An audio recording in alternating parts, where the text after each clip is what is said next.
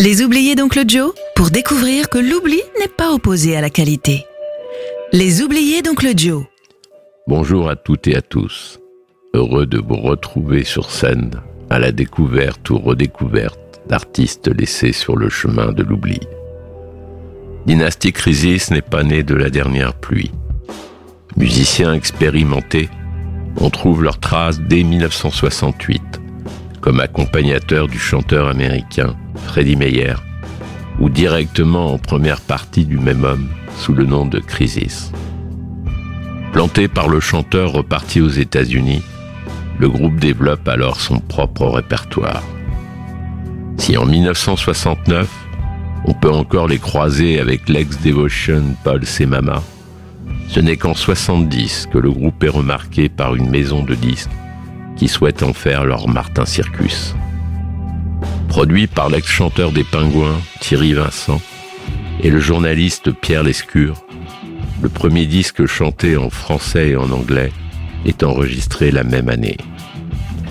Mais paradoxalement, ils enchaînent les tournées en France et au Japon comme musiciens de Michel Polnareff. On peut les entendre sur le live japonais de l'homme aux lunettes. Ils trouvent néanmoins le temps d'enregistrer un second opus, qu'ils partent immédiatement défendre comme musiciens de Polnareff sur la tournée de 72. De leurs propres aveux, ils étaient mieux payés que les éventuelles retombées de leurs disques. En 1974, la foi n'y est plus et le groupe se sépare. À noter que l'on peut entendre le morceau Faust 72 sur la BO du film Oceans 12. Le morceau que j'ai choisi s'intitule Réveille-toi et est extrait d'un 45 tours sorti en 1972. En espérant que les oubliés ne le soient plus, je vous salue et vous dis à bientôt.